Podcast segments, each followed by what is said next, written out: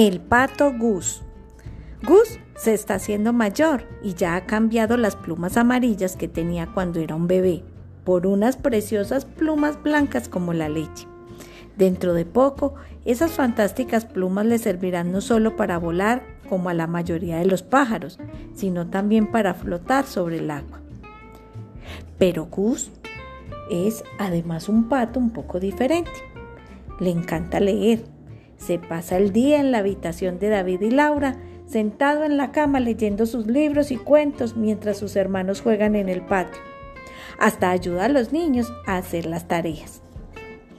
Hoy hace muy buen día, así que mamá Pato ha pensado que ha llegado la hora de llevar a todos los hermanos a que conozcan el estanque. Allí se pasarán la mayor parte del día cuando sean mayores pues pueden comer hierbas y algas y todo tipo de bichitos como mosquitos y pulgas de agua. A todos los patos les encanta nadar. Gus llega el último. Estaba leyendo un libro muy interesante sobre animales acuáticos. Lleva puesto bañador, gorra, toalla, crema solar y hasta gafas de buceo. Pero Gus, tú eres un pato, no una persona.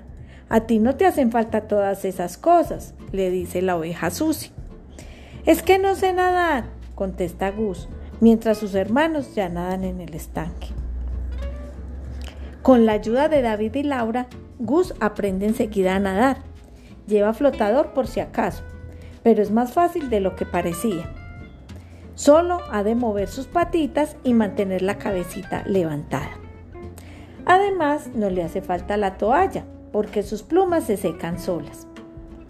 Pero al cabo de un rato, Gus se da cuenta de que hay algo en la superficie del estanque que se acerca hacia donde está él. ¿Qué es? Se parece a una cosa que salía en el libro que estaba leyendo. Es una aleta. Un tiburón en el estanque. Los tiburones tienen unos dientes enormes y muy afilados. Rápido, todo el mundo fuera del agua. Pero Gus, no te asustes, le dice la mamá. En los estanques no hay tiburones. Los tiburones viven en el agua salada, en los mares y en los océanos.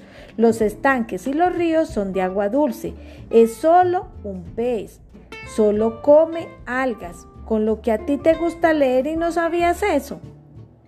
Está bien leer, pero creo que tengo que jugar más, que también se aprenden muchas cosas, piensa Gus. Ahora sí, Gus vuelve al estanque sin flotador, sin miedo. Se tira al agua junto a su mamá y sus hermanos. Muy contento les enseña lo que ha aprendido de los libros de natación. Mira, para nadar has de poner las patitas así. Pero ellos van a lo suyo, chapotean, persiguen libélulas, saltan desde las rocas de cabeza. Y colorín colorado, este cuento se ha acabado.